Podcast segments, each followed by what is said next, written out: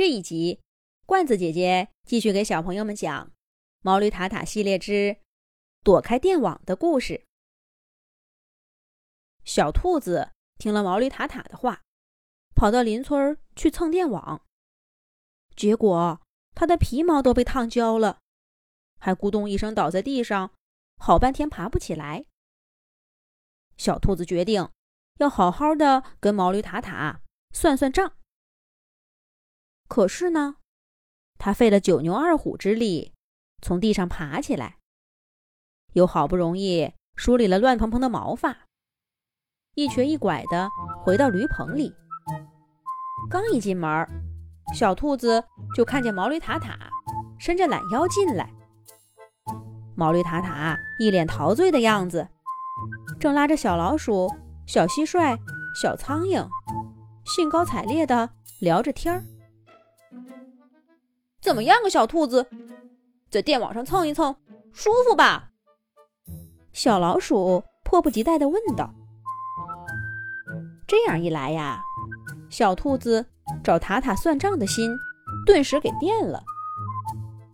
他心想：这电网，毛驴塔塔蹭了，什么事儿都没有，反而很舒服。我蹭了，吓得半条命都快没了。这要是让小老鼠他们知道，准得笑话我。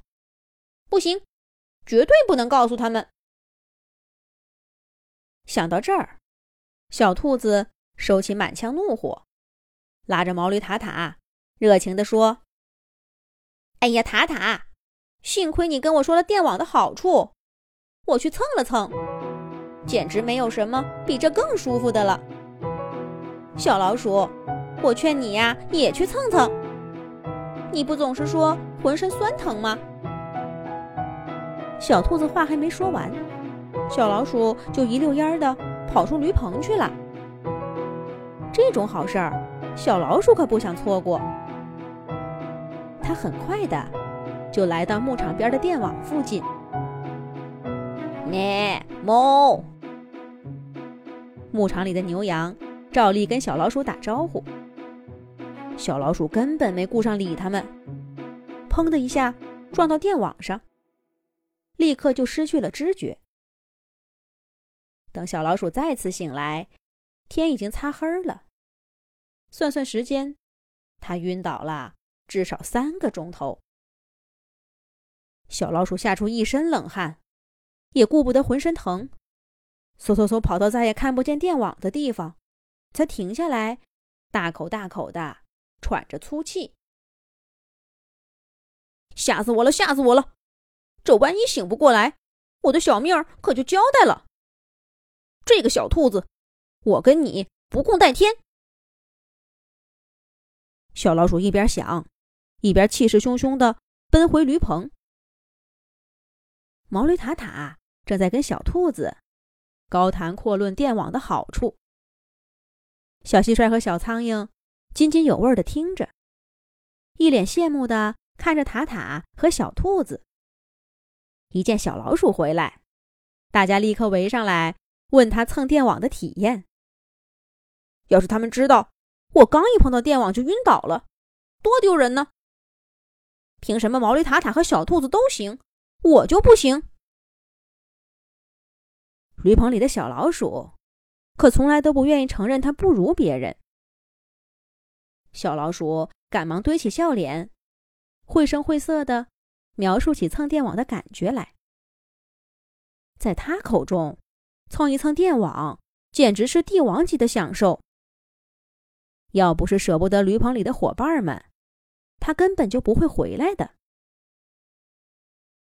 电网真有那么好吗？小蟋蟀和小苍蝇听了，心里也直痒痒。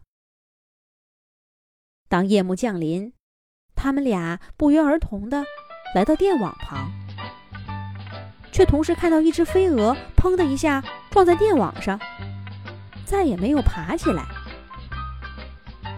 小蟋蟀和小苍蝇吓得落荒而逃，跟毛驴塔塔、小兔子和小老鼠一样。